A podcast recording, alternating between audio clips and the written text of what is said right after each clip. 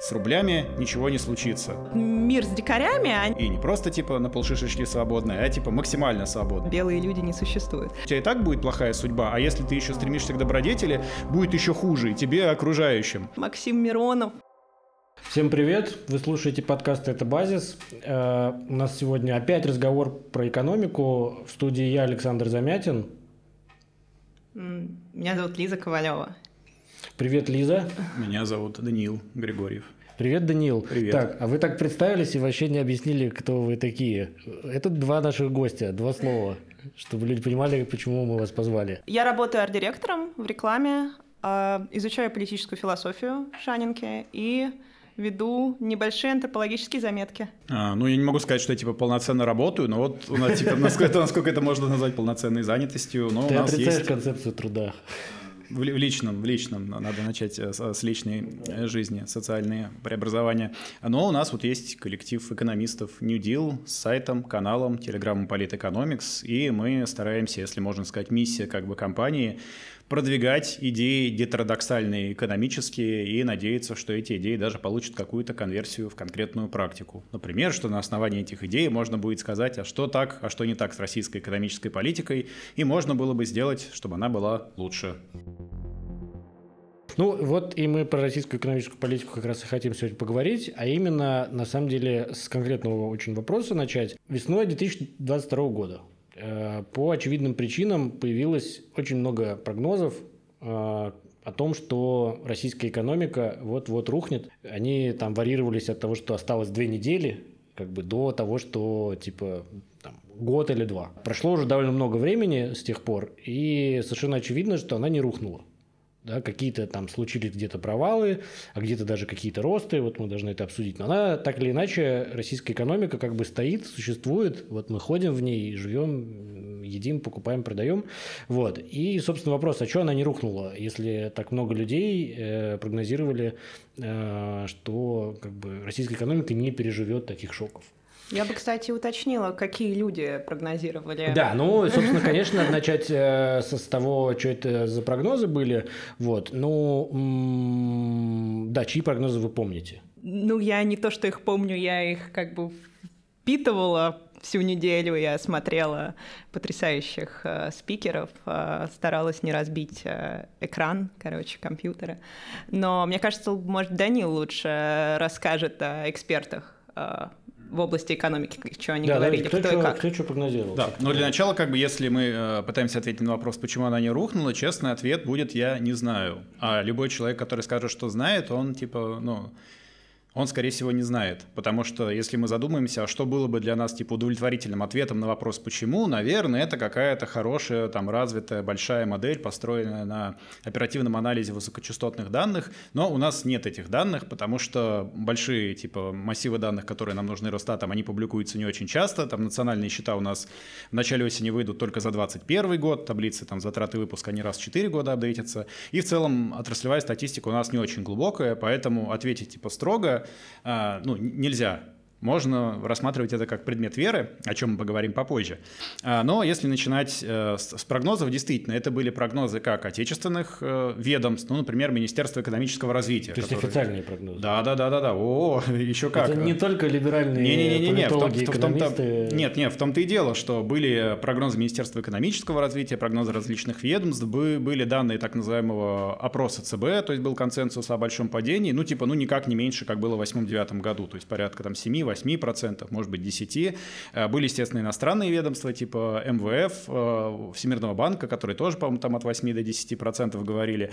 А даже вот э, уважаемые организации, на аналитические материалы которых я призываю всех подписываться, Институт народно-хозяйственного прогнозирования РАН, который занимается именно квартальной аналитикой отраслевой, именно максимально отраслевой, там тоже были, по-моему, порядка 7% вот во втором квартале прогнозы падения. Но, как мы знаем, этого не случилось. А, Почему? Ну, есть три группы факторов. А, Одни из них внешние, другие внутренние. Я думаю, а, что как мы типа на- начнем снаружи или будем продвигаться внутрь или наоборот. Ну, наверное, начнем, я думаю, с самого такого контринтуитивного. Это поведение нашего внутреннего частного сектора. Обычно, когда случаются экономические кризисы, у нас сокращаются в том числе инвестиции, что в целом ну, разумное, наверное, вперед обычного экономического кризиса является разумным поведением, но этого не случилось в прошлом году, и предварительные были там оценки, что порядка 5% было, наоборот, увеличение инвестиций в основной капитал, но сейчас вроде Росстат э, переписал на 3 с чем-то. Короче, к моменту, когда публикуете видео, может, там еще какие-то новые оценки выйдут, мы, типа, ограничимся динамикой, что они увеличились, наоборот, и в запасы инвестиции, и в основной капитал, что вот связывает с тем, что компании начали активно импортозамещаться, перевооружаться, тратить больше денег, чем планировали и тому подобное. Ну, если продлевать э, тренды на этот год, мы еще видим, что у нас, ну, как связывая его с 22 мы видим, что у нас еще пик частного кредитования, и среди компаний очень быстро росли кредиты, ипотека, например, рекордными темпами растет, да и даже потребительские кредиты растут неплохо. То есть первая группа факторов – это что частный сектор не так прореагировал, как предполагали, как он обычно реагирует, что в значительной степени поломало обычные закономерности и показало, что не такие точные у нас прогнозы, хотя макропрогнозы, они всегда не точные, э, более-менее. Вот, это первая группа факторов. Вторая, наверное, ну, тогда ко внешней переместимся, это то, как внешний сектор, внешний мир прореагировал. Внешний мир прореагировал тем, э, что введение санкций было не таким оперативным и быстрым, как многие думали, потому что предполагали, что сейчас полностью, значит, все отрежут, все зарубят. Но, э, оказывается, этого не случилось. И вместо, поскольку введение санкций было очень постепенным, с очередными пакетами, у нас прошлый год обернулся, наоборот, рекордным за всю историю экспортом, там больше 600 миллиардов, и рекордным профицитом счета текущих операций 227 миллиардов, почти 228. То есть, если, я правильно если понял, вы понимаете, что о чем я. Э, рекордный э, профицит сальдо внешней торговли да. означает, что э, э, за много лет так много не продавала в Россия, денежном выражении. Как в денежном выражении, как в 2022 году. Да. Но я так понимаю, что так мало и не покупала. Типа. Или, или это связано, да, не с продажей, а с покупкой? Это связано и с, и сокращением, и с сокращением импорта, ну, который потом начал восстанавливаться, и с тем, что очень много просто продавали, потому что цены очень взлетели на фоне того, что стали А-а-а. опасаться, что вот все будет. И мы вот, ну, вот это вот рекордный год, то есть вот российский частный сектор за это время накопил, ну, как бы сальдо счета текущих операций, как бы это суммарно, сколько вот у вас появилось новых активов финансовых взамен того, что вы продали. И это рекордная, вот, э, как я сказал, величина. Э, да, э, это значит с одного момента, что доходы таким образом не обвалились. С другой стороны, то, что все равно начались некоторые отрезания как бы от внешнего рынка, еще уменьшились значительно традиционные возможности для оттока капитала, то есть для приобретения иностранных активов. И это дополнительно выступило такой заслонкой для того, чтобы не допустить, скажем, ослабления курса валютного. И последний блок – это тоже внутренний, но касающийся действий правительства. Было два основных опасения, про них мы чуть подробнее скажем, разбирая страшилки. Это что сейчас денег не хватит, либо государство перейдет э, к дефицитным расходам, и из-за этого случится инфляция. Государство в итоге просто отменило на год действия бюджетного правила и действительно потратило больше, чем планировало э, по предварительным, ну, по, короче, по плановым показателям, которые были зафиксированы в осень, еще, короче, в осенних планах Минфина.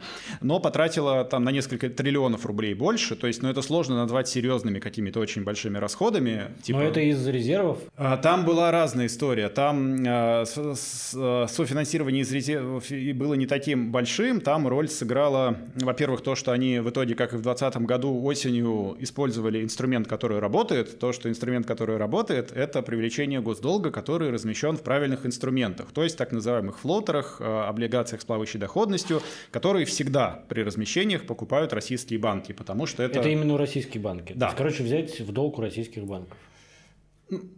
У частных банков? Ну, Или у госбанков? Нет, а, ну как бы нет, ну там в основном крупнейшие банки, они с, гос, с госучастием. Ну как бы взять в долг здесь, э, как бы это немного забегая вперед, но когда вот мы типа размещаем госдолг, вот банк берет его, покупает, да, говорит, вот, пожалуйста, значит, у нас создаются средства на счетах Минфина, и Минфин пока эти деньги не потратил, он эти остатки все равно, там через посредство казначейства, переводит в банки.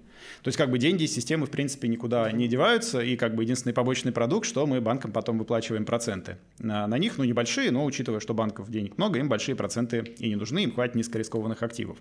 А, вот, с одной стороны. А, со второй стороны, что не случилось а, обвала действительно рубля, и который многие ждали, я, например, ждал, потому что ЦБ наступил на горло своей песни и ввел весной, хотя потом уже осенью начал смягчать, довольно жесткие ограничения на отток капитала, вот на вывод средств, на все такое. Это в том числе позволило удержать курс и вот избежать избежать таких катастрофических последствий. И вот совокупность всех этих трех факторов объясняет э, и экономическую динамику 2022 года, ну и отчасти, наверное, первые два квартала 2023. Самое последнее, что нужно сказать, что под конец года там еще были так называемые конверсионные операции, когда часть э, валютных э, резервов правительства была внутрибалансовым способом обменена с ЦБ, и взамен этого без продажи на рынок э, была создана валюта, что в целом является таким ну, харамом для нашей бюджетной политики, потому что считается, что вы не можете проводить внутрибалансовые операции, то есть ЦБ не может продать что-то Минфину напрямую и наоборот, потому что типа это без рынка будет, а это значит типа неправильно. Эти операции должны как-то зеркалироваться, но они не зеркалировались. В общем, там а, много таких интересных деталей. Ну, э, необычная ситуация, необычное решение. Мы поняли, что есть какие-то факторы, которые объясняют, почему э, экономика не грохнулась. Теперь надо, э, наверное, обратиться к тому, а какие были аргументы в пользу этого прогноза, кроме общего ожидания того, что происходит какой-то пипец, и значит, он должен происходить и везде, и в том числе в экономике. Ну да, я за эту неделю стала экспертом вообще по либеральным журналистам, политологам и экономистом и вообще э, эксперт по бестиарию. А, короче, моя мысль заключается в том, что ту катастрофу, которую мы переживали, мы ее переживали в разных измерениях, и, безусловно, не только в экономическом. Хотя, например, для меня это была такая предельно завязанная на экономике ситуация, потому что я потеряла свой бизнес, он был э, связан непосредственно с западным рынком, с глобальным.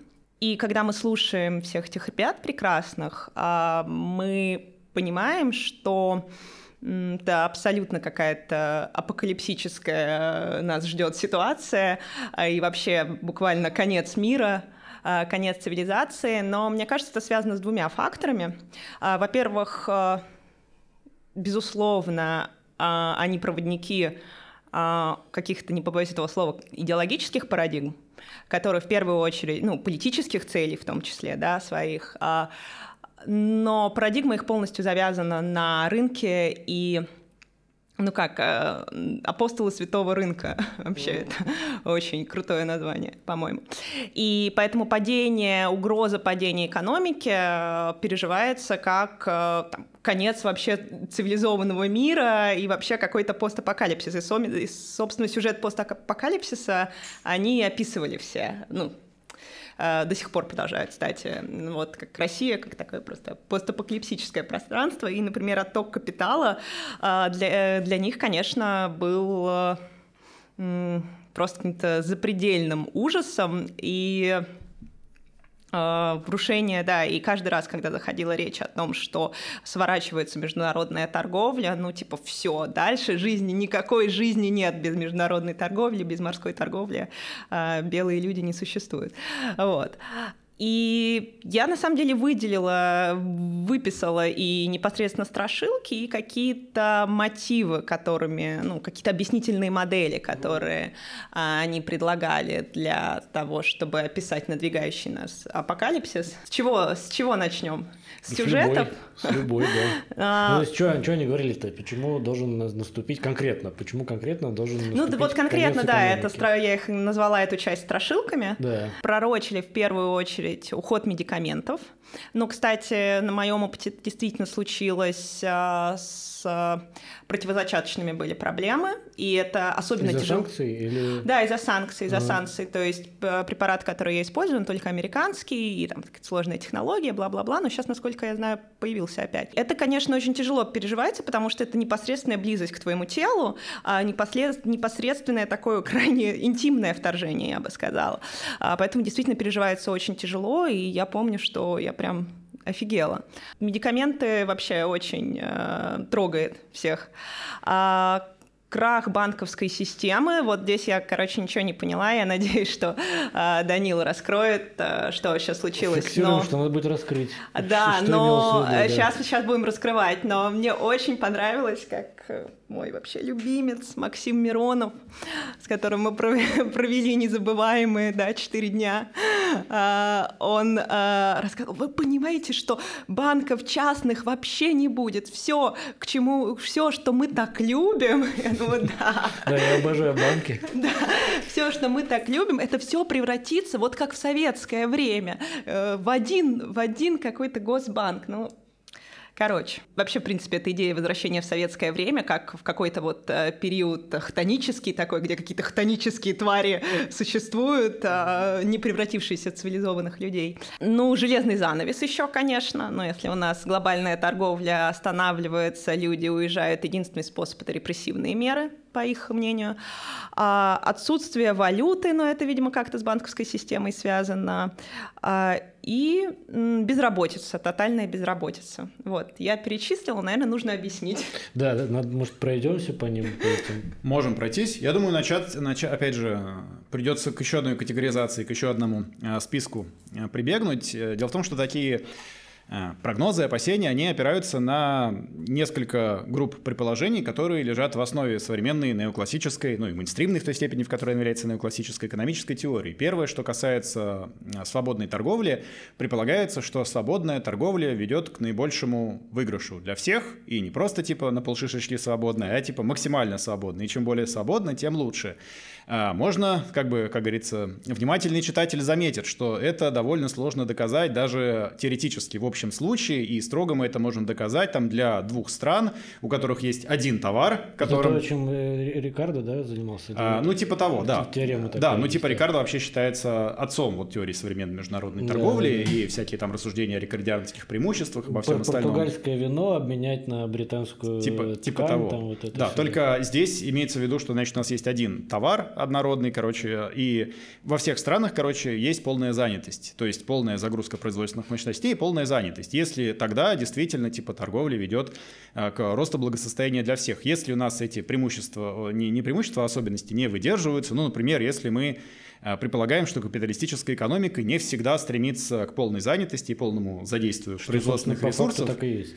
А, ну, кто-то бы сказал, что на самом деле вот типа и нет. На самом деле там происходит сложная межвременная оптимизация. Но вот гетеродоксальный взгляд Лева, он в том, что капитализм не обязательно стремится к этому сценарию, кроме типа одного хорошего равновесия. Есть э, несчетное множество субоптимальных равновесий, в которых можно зависать. И, соответственно, э, если у нас торговля с этой точки зрения, если даже у нас торговля становится менее свободной, все равно у нас может, например, расти благосостояние, и, значит, э, внутренний как бы сектор может получить от этого какие-то Э, какую-то пользу, какой-то выигрыш. Вторая группа аргументов касается конкуренции, где конкуренция понимается, скажем так, вульгарно, исключительно как число фирм в отрасли. То есть, типа, если у вас там две фирмы, у вас маленькая конкуренция. Если у вас 10 фирм, она больше. Если у вас там бесконечно, значит, континуум фирм, у вас совсем хорошая конкуренция.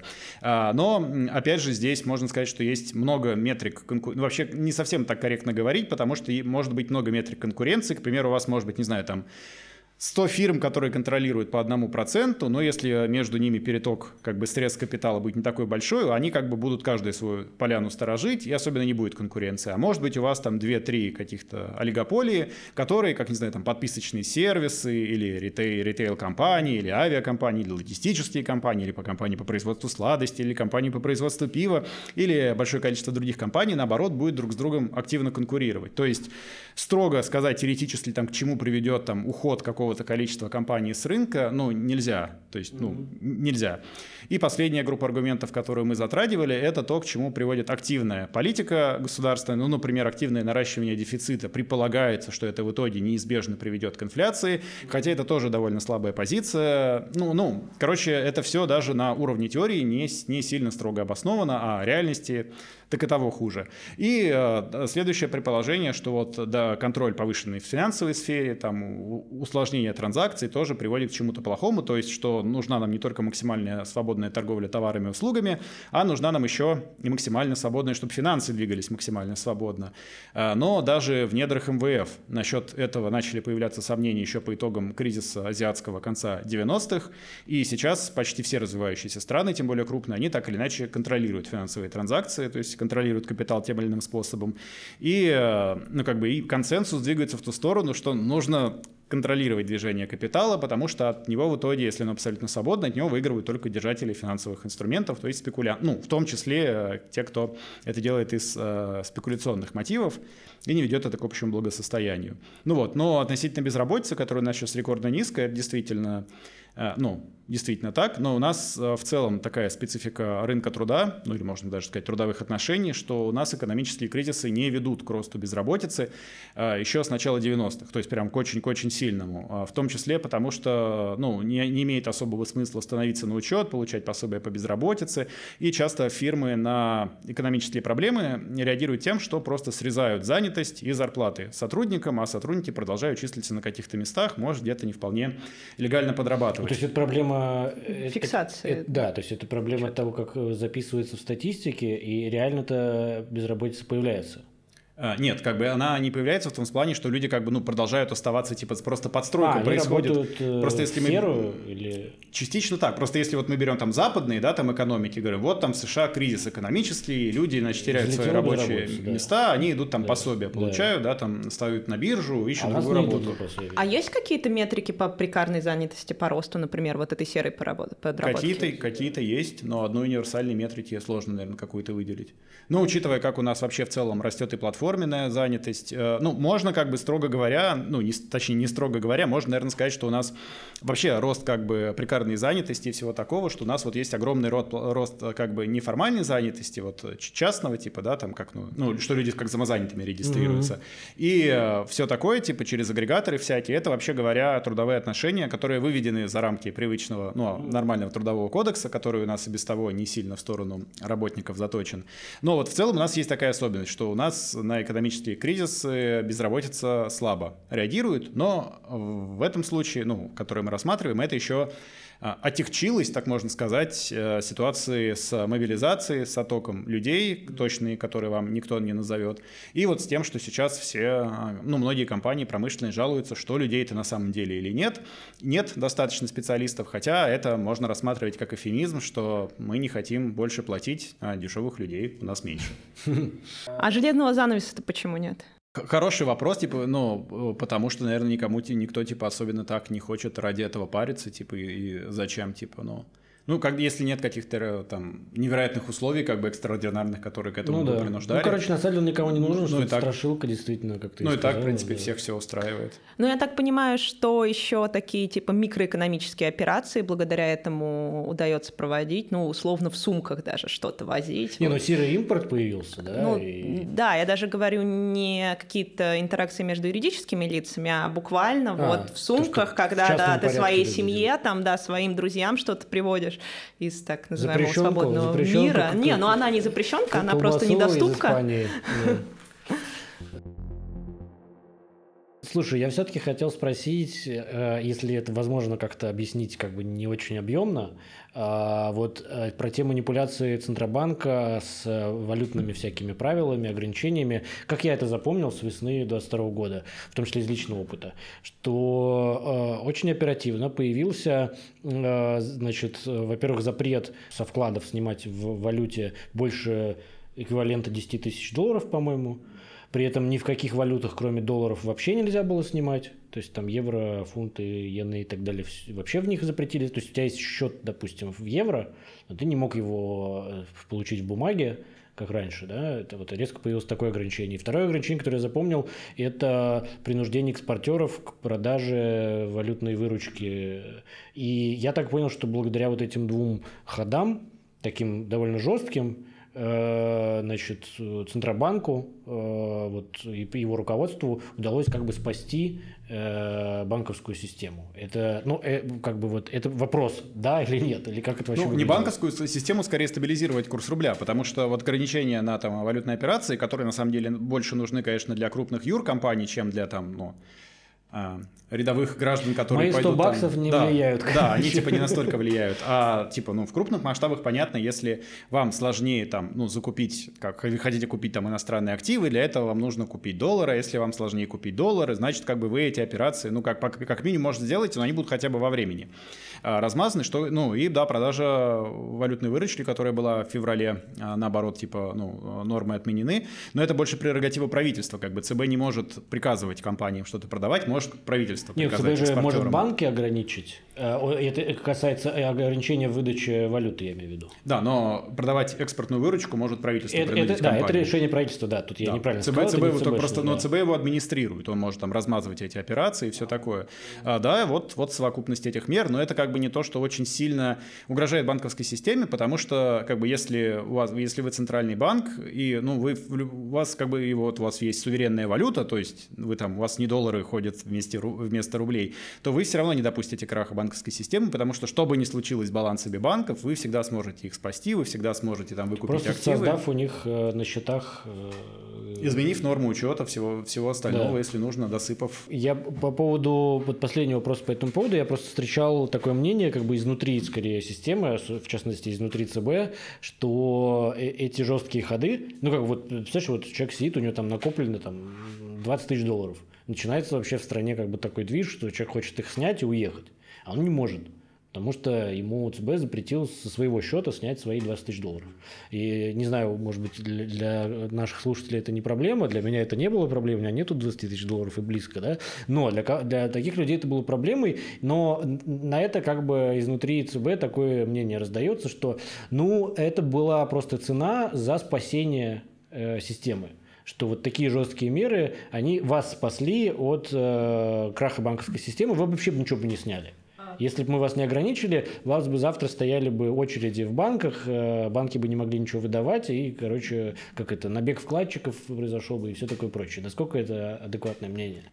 Ну, как бы, опять же, это для курса адекватное мнение. Ну, как бы, учитывая, не знаю, если там допускать, что случился бы настолько большой спрос на валюту, ну, типа такой, что вообще бы ее банков не осталось. Но это прям нужно рассматривать какие-то сильные экстремальные сценарии, когда это не вот аномальное какое-то такое короткое поведение, а долго-долго-долго развязанное во мнении. Но я бы сказал, что это больше, конечно, влияет просто на всплески курса, чем на устойчивость в целом банковской системы, которые работают в рублях, потому что в конечном счете с рублями ничего не случится ну, с, с рублями будет все нормально. А предполагать, что, учитывая, опять же, рекордный экспорт, у нас просто закончится, типа, там, ва- валюта, которую можно выдавать, ну, не, я, безусловно, согласен, что меры, типа, жесткие, и они, типа, в итоге помогли. Но банковская система бы и без этого никуда не делась, потому что допустить крах банковской системы, значит допустить, в принципе, крах обрушения экономики в целом, и после того, как люди это попробовали в Великую депрессию, больше, например, в США, больше желающих, типа, повторять такие эксперименты нет, так что банковская система будет держаться в любом случае. У меня вот а, есть история про 20 тысяч долларов и про банковскую систему. Ну, во-первых, я действительно наблюдала, так получилось, что а, я в начале марта а, застряла, короче, за границей. Это была запланированная поездка, и я не смогла вернуться, потому что российские компании под- попали под санкции. Вот, и я буквально видела вот всех тех людей, которые не смогли снять свои там 20 тысяч долларов, и ощущали такую кардинальную... И приезжали, срочно уматывали, да. э, Вот, собственно, в Стамбуле я была, и там был такой перевар- перевалочный Константинопольский пункт. Они переживали такой опыт крайней несвободы, потому что там это люди, не знаю, ну, наши ровесники условно, которые уже э, родились, э, ну, выросли во всяком случае в рыночной системе, и невозможность свои честно, такие честно заработанные трудовые э, деньги снять переживалась как э, тотальная несвобода, и именно поэтому очень много говорили о железном занавесе. Но здесь я вижу какое-то тоже сращивание себя и своих, ну, перемещение себя и перемещение своих денег, как будто бы в одном пространстве. Но возвращаясь к банковской системе, в общем, мои 20 тысяч долларов, они были кредитные. Ну, то есть это буквально, серьезно, это буквально был овердрафт, э, который был подключен э, нашей компании. И мы еще очень хорошо вложились э, в расширение в феврале. Да. Надо было внимательнее читать политологов. Ну, Да не, на самом деле, что ты Но на самом деле, вот э, об этом я часто думаю, потому что э, в моей сфере, а мы работали с глобальным рынком именно, вот с дорогой рекламой глобальных компаний, э, все супер оптимистично себя чувствовали. То есть там у нас был, э, было расписание, рынок размораживался после пандемии, и у нас было расписание забито до конца мая, там какие-то э, международные производители автомобилей хотели свои электромобили привезти и все такое. Все супер оптимистично себя чувствовали. И тут можно подумать вообще о том, насколько вообще близко связана политика и рынок, ну, как бы много линий рассуждения можно на эту тему провести. Так вот, и вот эти 20 э, тысяч долларов условные, от которых зависело ну, какое-то количество подрядчиков, какое-то количество людей, команда наша. А просто банк в одностороннем режиме такой сказал, отрубил кредитную линию и сказал, ну, нужно время разобраться чуть-чуть, подождите. Ну, просто заморозили. Они просто ее, понимаешь, ее как будто не было. Я тоже захожу в банк, э, ну, типа, банк-клиент э, организации, бизнес-счет, а там просто просто минус, вот, как будто и не было ничего. И я звонила в поддержку банка, что-то с ними разговаривала, ну, обстоятельства, типа обстоятельства. Вы все понимаете. Да, да, да. да. Но вы держитесь, денег нет, но вы держитесь. Но вспоминая вот э, моих э, новых э, кумиров на прошлой неделе, а, самые большие опасения по поводу банковской системы были связаны с тем, что э, российская банковская система будет закрыта, я так понимаю, именно поэтому притаскивали советский опыт. Она будет закрыта, и все вообще международные какие-то там типа глобальные движения капитала будут прекращены. И тут бы я обратила внимание на такой сюжет, э, очень характерный, а, про исключение глобального юга вообще из картины, про то, что, ну, вообще сколько там, 80% или 70% России физически находится за Уральскими горами вообще как бы... Ну, по территории. Ну, да. по территории, да, да, конечно, я именно про это говорю. Короче, а, смысл в том, что, я так понимаю, валютные, через какое-то время валютные а, транзакции-то не, прекратились, просто потоки как бы переориентировались а, с глобального севера, ну, там, на Азию и глобальный юг. У меня еще было вдогонку к этому, вдобавок, вернее, к этому, у меня было очень сильное ощущение по поводу всего этого нарратива про экономику, которая вот-вот рухнет, было ощущение, что очень было переоценена вообще реакция э, международного экономического как бы, сообщества, да, так называемого, особенно, особенно западного. То есть можно было постоянно слышать, что как бы там западные компании не захотят торговаться с Россией, а вот там азиатские, наверное, по, будут опасаться, потому что им дороже большой западный рынок, чем маленький российский, поэтому они тоже, скорее всего, не захотят портить свою репутацию. Ну и, короче, вообще все откажутся от экономических связей с Россией. И в какой-то степени это случилось. Я вот как бы в Юникло не могу закупиться. Ну, вообще можно, очень страдаю. в России можно. А, ну ты мне Юникло расскажешь. Как. можно как ты раз. Расскажешь, вот. Ну, короче, какие-то там вещи как бы действительно ушли, но так по большому счету, округляя, этого не случилось. Тоже есть ощущение, что было очень переоценена жестокость реакции мировой экономики. Я бы сказала, что была переоценена гегемония США, но как mm-hmm. бы вообще э, силы и то давление, объем давления, который э, может э, оказывать глобальный север, э, потому что э, ча вот за прошедшую неделю мне показалось, когда э, ребята использовали там слово весь мир, они говорили под всем миром, э, подразумевали как еще тоже, не мое выражение, весь цивилизованный мир. Да, да, да, да, да. Ну, такая обычная колониальная риторика. Ну, да, да. да. Весь мир там... США, на самом деле. Да, просто. да, да. США плюс что-то Западная Европа, там как бы ну, какая-то нормальная там, Великобритания, может, Германия, там все остальные. Ну да, а вот мир с дикарями, они как будто банками-то и не особо пользуются, что у них там э, бус бусики по кругу что, ну, нет, я здесь, я здесь, я здесь могу, я здесь могу согласиться, что действительно, ну, то, о чем мы говорили в начале, что даже как бы в плане нефтегазового экспорта санкции оказались не настолько тотальные. Ну, они, в принципе, надо иметь в виду, что они нарастают, что эти процедуры усложняются. Ну да, что, что итоге... происходит. Ну, например, что мало кто может сказать, по какой цене именно продается российская нефтегазовая продукция, особенно нефтяная, из-за мутного характера операций, э, недостатка статистики, ну и, скажем, вот поэтому в том числе Минфин с сентября повышает пошлину, потому что предполагает, что реальные продажи на самом деле они выше. Компании получили больше возможностей прятать валютную выручку, тем более, что они боятся периодически, что вот э, нет-нет, да на них начнут повышать налоги, и у них, соответственно, еще меньше стимулов их, э, их ее обратно вводить. Хотя вот на последних совещаниях сказали, что мы не будем контроль за затоком капитала вводить, и мы как бы не будем вводить обязательно опять нормы продажи выручки, которые на пике доходили до 80%, а мы просто типа договоримся закулисно, вот типа с кентами со всеми, типа позвоним, скажем, давайте-ка вы там будете чего-то подпродавать получше. Здесь надо понимать, что нет э, как бы, что вот все эти как бы нарративы, картины, про которые мы говорим, это вот желание как бы описать ситуацию в целом. А ситуацию в целом, то есть вот что там в целом происходит. Ну, мы не можем убедительно как бы агрегировать, сказать там, ну вот даже в рамках какой-нибудь отдельной промышленности, не знаю, если мы возьмем там металлургические компании, есть много типа кластеров компаний, у которых очень по-разному идут дела. Там в рамках даже одного направления очень много разных компаний, у которых очень по-разному идет, идут дела. И ответить на вопрос типа, ну вот что в целом происходит, мы можем только задействовав какой-то эмоциональный нарратив.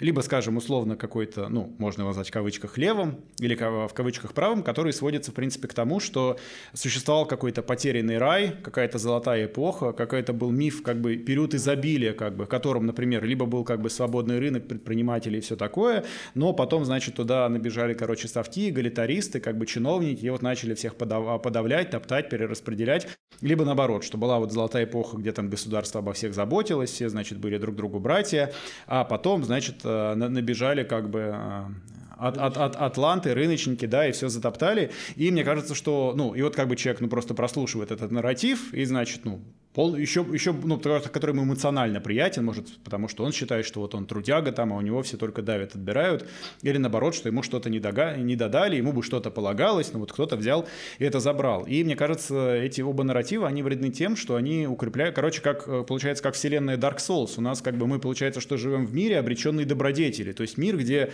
личная добродетель, как бы там и межличностная, и общественная, она как бы у тебя и так будет плохая судьба, а если ты еще стремишься к добродетели, будет еще хуже, и тебе окружают окружающим. И это вот а, так, такая, мне кажется, довольно депрессивная а, картина, которая, впрочем, не сильно соответствует практике.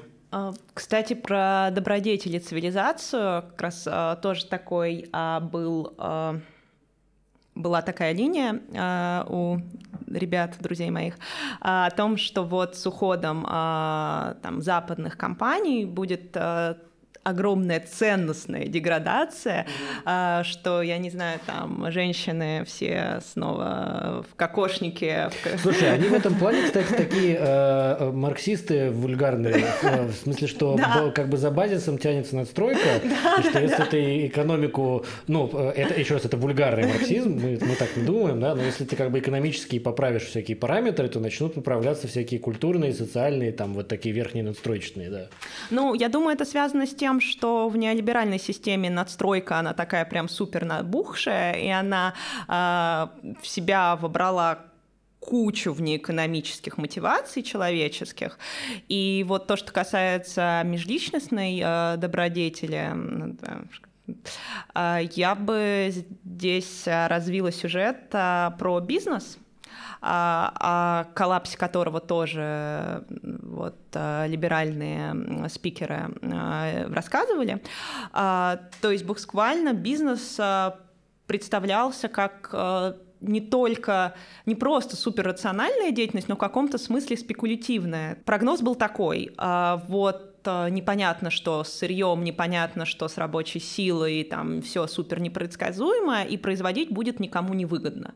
А, поэтому вот э, все сейчас, у кого какой-то капиталец есть, его перебросят в валюту, насколько это возможно, подождут, а, типа два месяца, э, и там э, в пять раз дороже валюту продадут и выведут ее, насколько это будет возможно. Mm. То, есть, То есть не будут инвестировать, короче, в реальное а, производство. Не будут производить. А просто заспекулируют на росте валюты. Конечно, да. Э, как у меня есть такое ощущение, что это как будто такая штука, которая в 90-е была привнесена, ну, вместе с финансовыми пирамидами в том числе.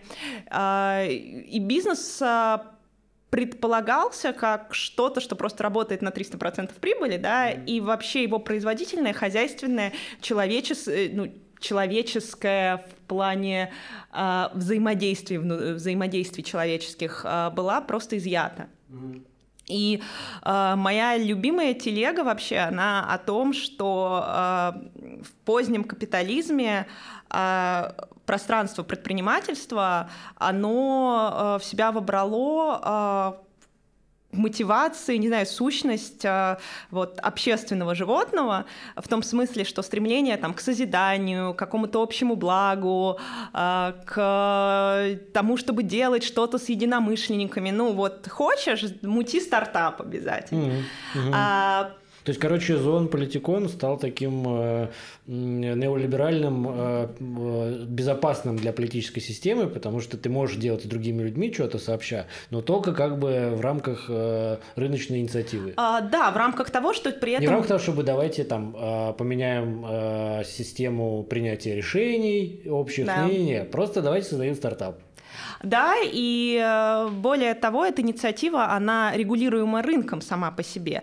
То есть, если рынку она не нужна, условно, у тебя бизнес и сколлапсирует. Mm-hmm. И там какая-то сито полезности, знаешь, там нужен твой продукт, существует потребность или не существует. Да, это а, супер обезопашивает и а, в конечном счете а, десолидизирует. Я вот на своем опыте, например, ведения, создания бизнеса с а, очень близкой подругой и э, понимала, что э, все равно наши отношения они так или иначе были подвержены а, необходимости выживать, необходимости там получать прибыль и так далее. Это очень сильно их разрушало. Я вообще, например, понял из, из обычного жизненного опыта, что нельзя друзьям давать в долг. Вот элементарно. Мне кажется, что это, это просто разрушает дружеские отношения, когда там появляются деньги. Вроде, ну ладно, ну ничего страшного. Не, но... не знаю, мне кажется, как, ну, я понимаю, как бы, что это не, не, не, не сфера строгих выводов, но раз уж мы стараемся разбавить лирическими отступлениями. Мы просто болтаем. Мне, да, мне кажется, как бы, если вот ты, не знаю, начинаешь там работать с друзьями или там давать деньги в долг или что-то такое, ты вступаешь как бы в то, что ты получишь ответ на самый страшный вопрос. А способными люди, которые ты считаешь близкими, а, брать на себя и выполнять какие-то обязательства. Не знаю, там обязательства о работах, типа о встречах, о деньгах, о процентах. Да. Ну, Нет, как... даже у тебя могут быть моральные обязательства, не знаю, там, если ты попал в беду, ночью приехать и тебя спасти из этой беды. Это моральное обязательство, и человек может его выполнить. А экономическое обязательство может не выполнить, ну, по-разному. Ну, не знаю, ну, ну, соблюдать там графики договоренности, это тоже моральное обязательство. Ну, долго такое, так столько измерений, что если мы сейчас провалимся вот да, в это да, все, это в дар, мораль... в рецепрокность, да, да, да. то просто не вылезем это вообще. Это большой разговор, согласен. Да, согласен, пока да. закончим его, уже экономика РФ все как бы. Закончится или начнется заново? А, ну да, интересно было бы. Мы более-менее как бы деконструировали э, всякие нарративы э, о том, почему она должна была грохнуться.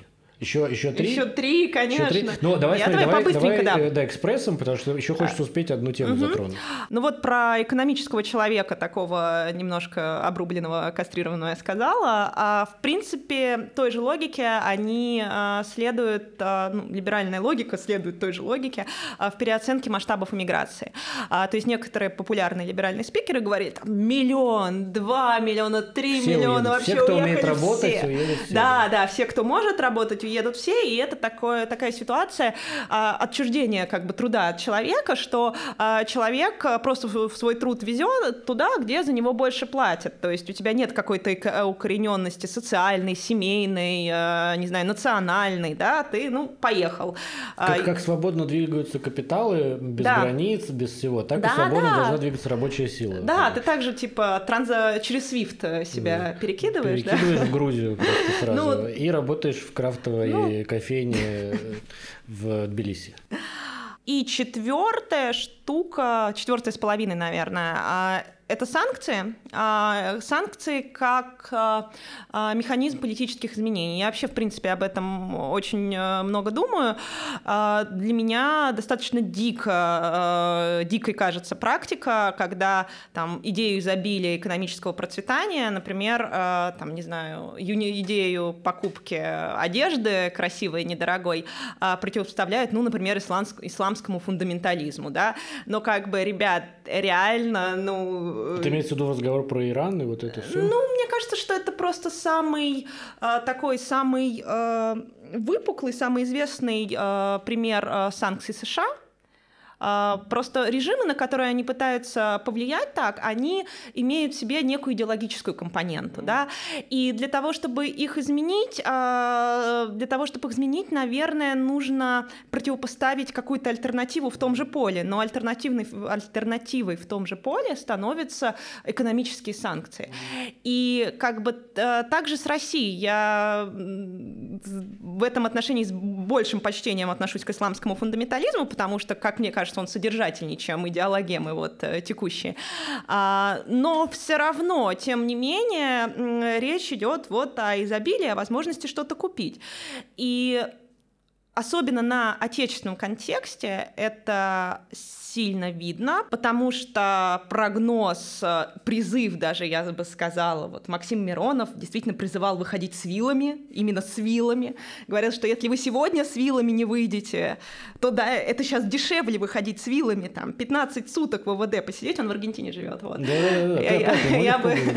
15 э, суток вот сейчас посидеть, это дешевле, чем потом потерять свои сбережения, конечно, думаю, господи, серьезно, вот именно дешевле, это как бы выгодная покупка. И отсылаясь к, к опыту 90-х, э, вспоминали, что ну вот, когда совсем нечего есть стало, когда полки э, магазинов э, стали пустые, тогда-то вот люди воспряли, и такое ощущение, что гражданское самосознание, ну, там, которое, проявление которого мы могли встретить, например, в конце 80-х, а, оно сформировано только полками магазинов. Ну да, это, это идеологема холодильник против телевизора, как бы как, в какой момент холодильник должен победить. По поводу санкций, мне, кстати, кажется, есть очень простая вещь, что э, здесь сыграл, сыграл обычное лицемерие западных элит, который просто заключается в том, что они, с одной стороны, все понимают, что поскольку путинские элиты очень сильно зависимы от своих активов э, на Западе, от своих дач в Майами, э, то как бы им э, э перекрыть воздух довольно просто.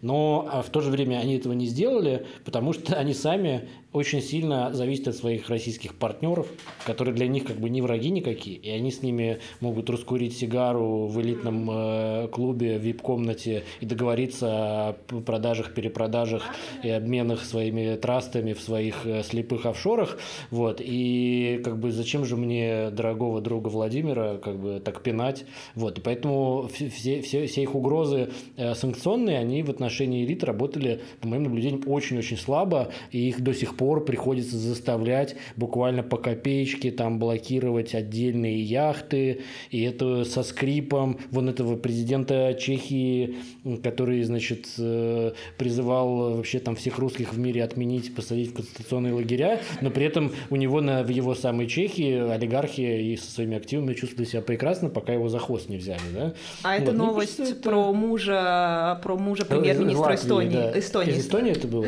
Сорян. Ну, это тупанин. Все.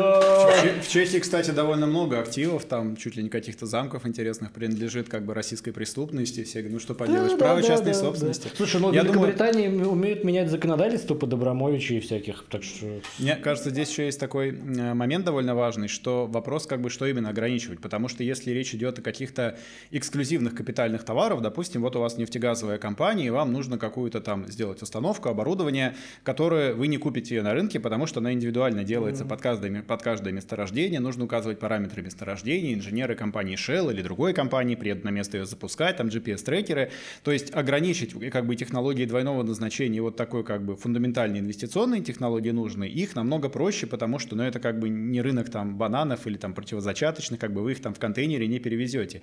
И с этой точки зрения, если не предполагать как бы, что вот там Запад, США или кто-то еще хочет немедленно за полгода как бы уничтожить, растоптать, унизить Россию, а что их, например, устроила бы э, позиция, что, например, там в течение 20 лет Россия будет типа ослаблена и будет там медленно-медленно деградировать, ну и будет восстановлен какой-то режим торговый по аналогии с вот списком КАКОМ, который э, был в период холодной войны, который только в 90-х э, начали отменять. То есть это их это тоже может устроить. Впрочем, здесь, я думаю, есть другая опасность, что мы предполагаем, что есть какой-то единый, солидарный, как бы правящий западный еще да, класс, да, да, да, у которого есть рациональное да. мышление, да. и люди говорят, давайте, мы вот сейчас долгосрочно оптимизируем.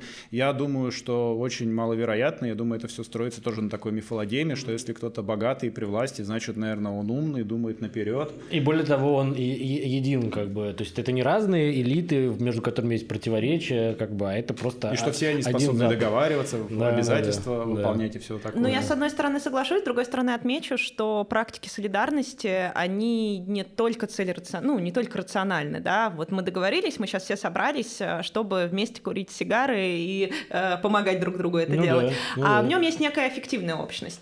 А, Да, я есть- это и хотел сказать, что когда люди общаются лично, если ты э, там американский олигарх общаешься, и американский сенатор, например, да, да. который общается с российским олигархом и, и проводит выходные на его Да, да, лодке да, да. где-нибудь в Майами-Бэй, то у тебя не на уровне рациональности, а просто на уровне того, что ты с ним лично Да, да. тусовался все выходные, тебе в понедельник сложно в Сенате против него Да, как бы да, какие-то да, гадости эмоциональный контакт. Абсолютно, да. Мгм.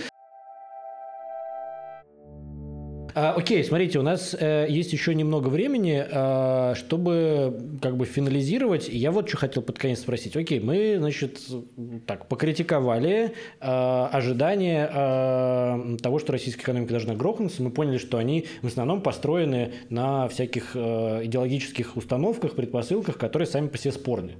Вот, есть как бы ряд там, представлений об экономике, которые недоказуемы, которые берутся на веру, ну и которые приводят иногда к неправильным э, выводам, как было в данном случае. Вот. А для некоторых из них это, как мы поняли, э, вообще был wishful thinking, да, то есть просто по- попытка выдать желаемое за действительное, и просто это, это показывает, насколько слабая их картина мира. Это мы все поняли. Но все это немножко начинало в какой-то момент, на мой взгляд, звучать так, как будто мы очень сильно защищаем российскую экономику, как будто она вообще офигенная, и все... э, Короче, в какой-то момент можно было это вставить прямо в э, телешоу как бы на «Россия-2» там где-нибудь и показать, вот как на самом деле Россия выстояла э, против всех врагов, а что, кажется, тоже не так. Короче, вопрос, а в каком сейчас состоянии экономика и что мы от нее ожидаем, и что от нее ожидает правительство, что мы от нее ожидаем как простые люди. Ну, если смотреть на последнюю динамику, можно действительно сказать, что восстановление после дна во втором-третьем квартале довольно быстрее, оно быстрее, чем восстановление в 2020 году, а, что в итоге сейчас были до повышения курса, а, ой, до, ну, до, до падения курса рубля и до повышения ставки в августовского, которое случилось, прогнозы, э, вот даже, коро- короче, пересматривались базовые прогнозы в сторону повышения. Сегодня буквально или вчера Силанов сказал, что типа в итоге, скорее всего, больше даже 2% ожидается рост. Но по вот, которой есть оперативной э, отраслевой динамике, было видимо, что этот э, рост в целом замедляется. То есть вот после такого восстановления активного там в четвертом, первом квартале, во втором, он типа постепенно начал замедляться. И Давай здесь- объясним слушателям, извини, что просто не все, для всех очевидно, наверное, что 2% это очень скромный рост в целом, но хороший по сравнению с тем, что можно было ожидать. э, Ну, по миру, я так понимаю, тоже, что в мире сейчас... По миру, я так понимаю, тоже сейчас 2% это норм. ну а, да. Ну, где, где, где, где Нет, как? ну, как есть, есть страны, где там и по по-разному. 7, по 10 из-за низкой базы, Здесь- например. Да, здесь просто, во-первых, надо понимать, что экономика упала не так сильно. То есть в итоге, что падение, которое у нас там было в районе там, ну, ну если брать широкий диапазон оценок, по итогам 22 года, что это случилось там от двух с чем-то, ну там скептики до 3% рисуют всего лишь падение. То есть не такое, типа, а, как а, В восьмом, в предполагали. девятом году было ниже. Было 7-8 где-то. Да, было. минус- минус 7, Да, минус да, да, 8, это, да. это было самое большое вообще падение э, в, в истории, да, постсоветской. Но, э, короче, что здесь просто как бы что значит э, вот типа нормальный рост или нет? Есть такое понятие в мейнстримной экономике, как потенциальные темпы роста, и потенциальные темпы роста предполагаются для российской экономики, ну, на, на основании того, как это оценивается, довольно небольшими. Там, по-моему, считали порядка полтора процента или 1,7, что это вот типа потенциал. Ну, последние лет 10 так и было.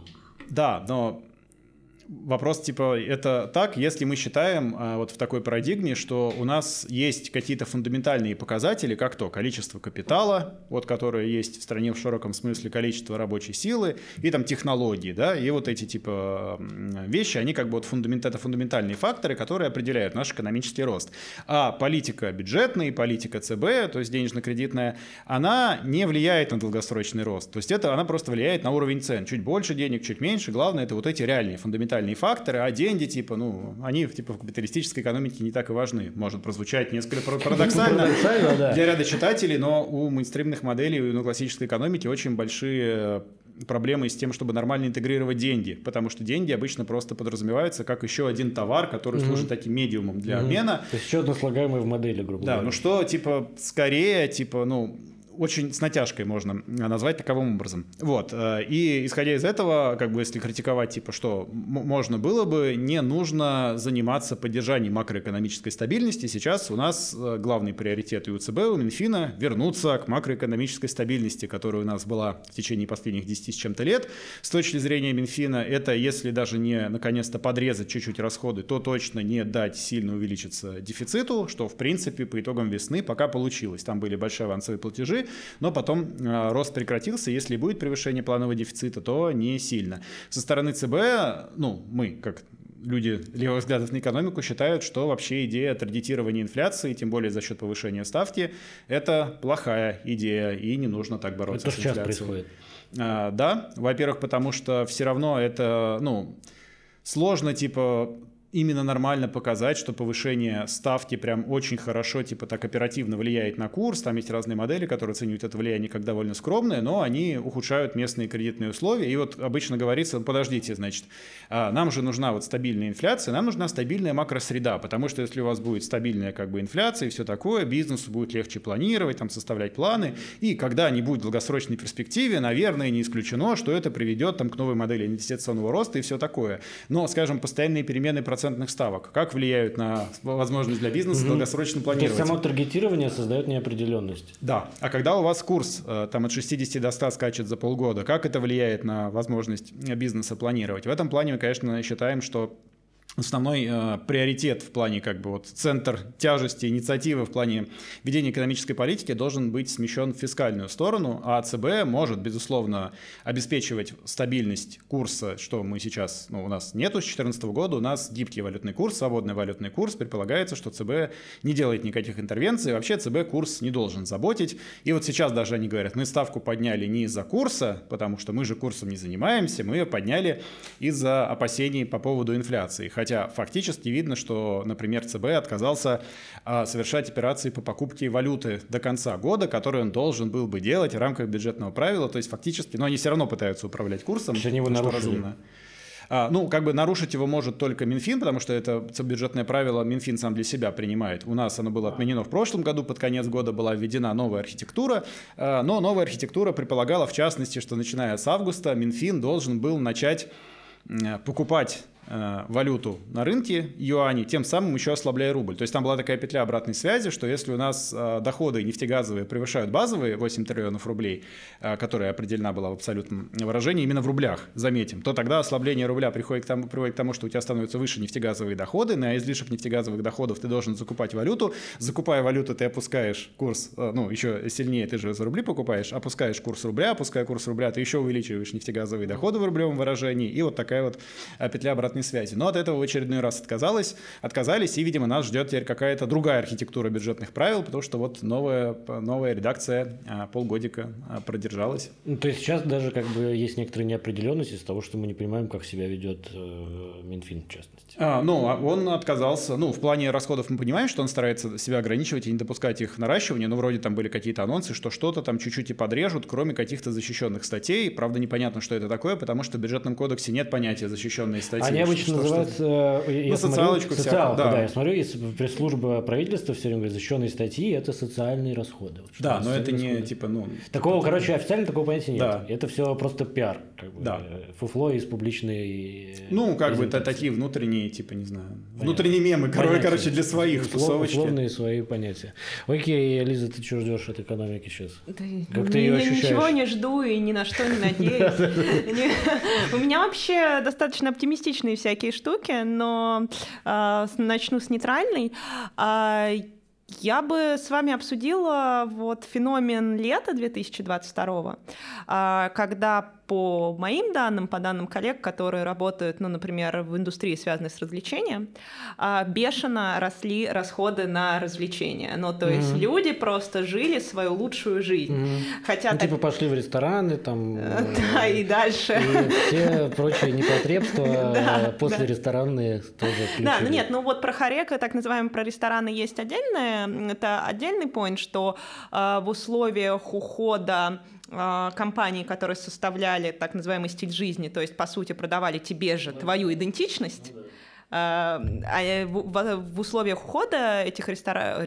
этих компаний, там, брендов одежды в первую очередь, рестораны сейчас переживают лютый подъем. Ну, то есть вот те, кто приходят, бизнесы, которые хотят классную рекламу, это рестораны. Что... Ну, мне кажется, есть, кстати, простое объяснение, вот, ну, просто гипотетическое, да, но не, не могу доказать, но мне видится так, что э, первое ограничение поездок за рубеж – да. стало просто недоступно, либо слишком дорого, либо по другим причинам недоступно ездить там, в, куда вы там раньше ездили, на Мальдивы. И поэтому, ну вот у тебя было в год отложено там, не знаю, у состоятельного человека было отложено там 500 тысяч на Мальдивы в год, да, с семьей съездить. Ну, вот условно. Ну, теперь ты их не можешь туда потратить, ну, блин, буду бухать по выходным, как бы, поэтому пойду в ресторан и, и, и так далее.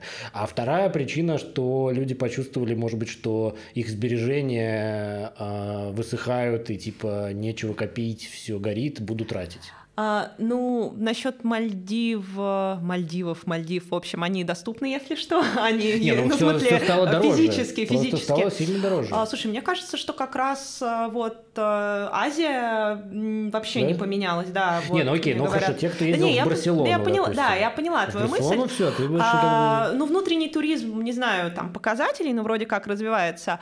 А, но мне кажется, что если шире говорить, а, это скорее а, ну, летом это был пир во время чумы.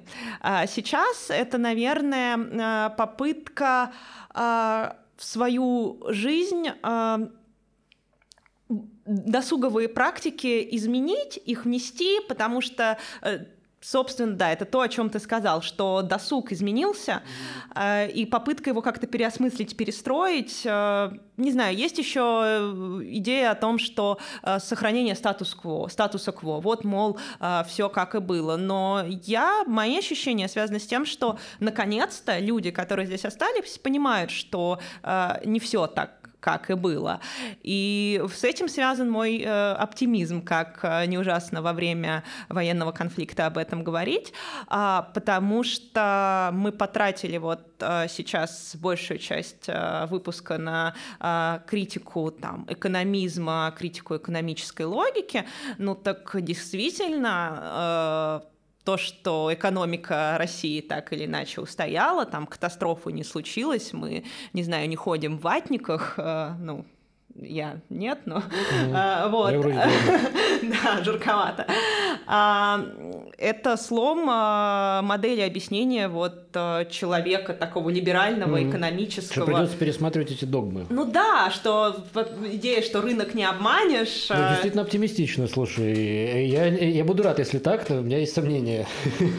Мне кажется, что, во-первых, это хотя бы в мейнстримовую мысль, мейнстримную хотя бы чуть-чуть заставляет посмотреть на то, что вот мотивы там гордости, унижения, национальной гордости, но они все-таки работают. То есть, если мы э, уйдем от радикальной демофобии, в которой это просто все какие-то орки mm-hmm. вообще, то, ну, наверное, это работает.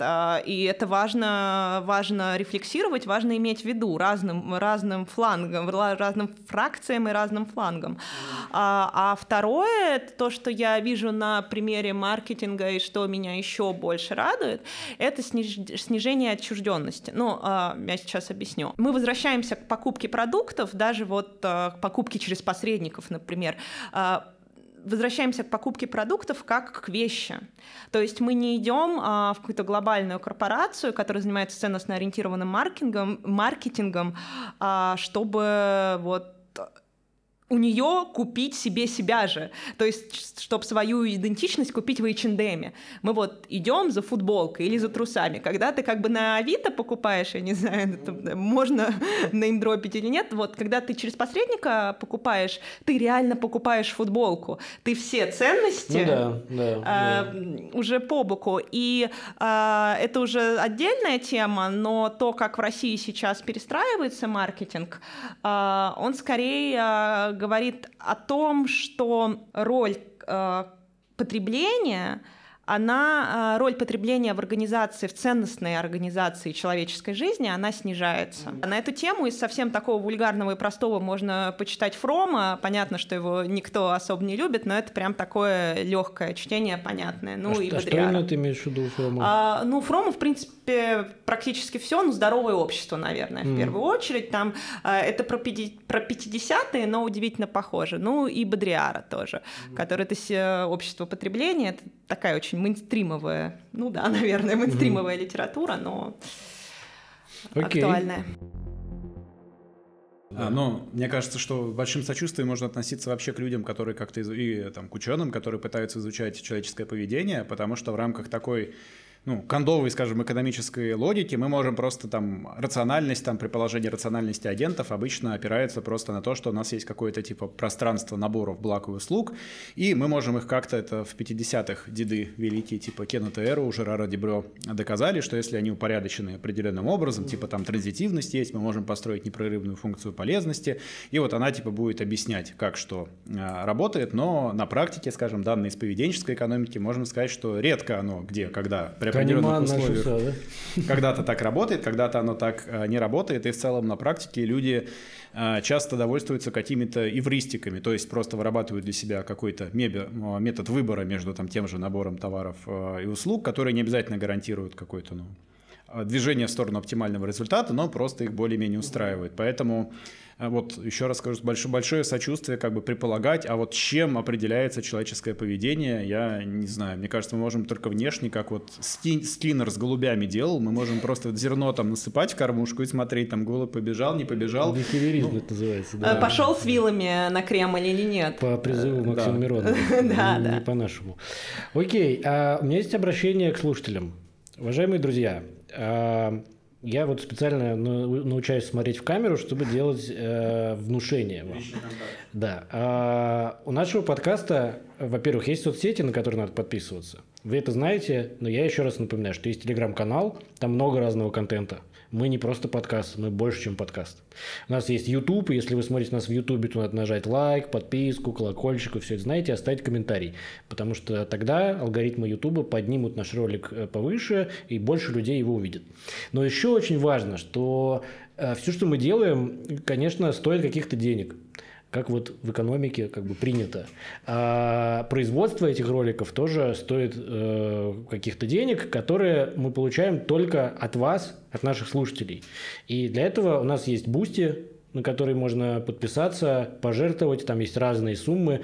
Э, вы можете любую комфортную для вас сумму выбрать и жертвовать нам ежемесячно на Boosty. Есть Patreon, если вы не можете, вы, например, находитесь за границей, не в России и не можете жертвовать на Boosty.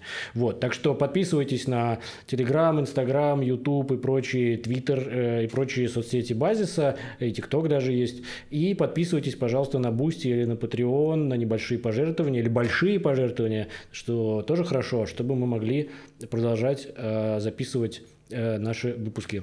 Вот на этом мое обращение заканчивается, и, в принципе, на этом заканчивается наш выпуск. А, я желаю всем а, определять свою идентичность не через футболки, а через подкасты, через потребление не футболок, а подкастов. Поэтому... Пока они еще бесплатные. Да, да. Окей, все, всем спасибо. Это Базис. Пока. Пока. База.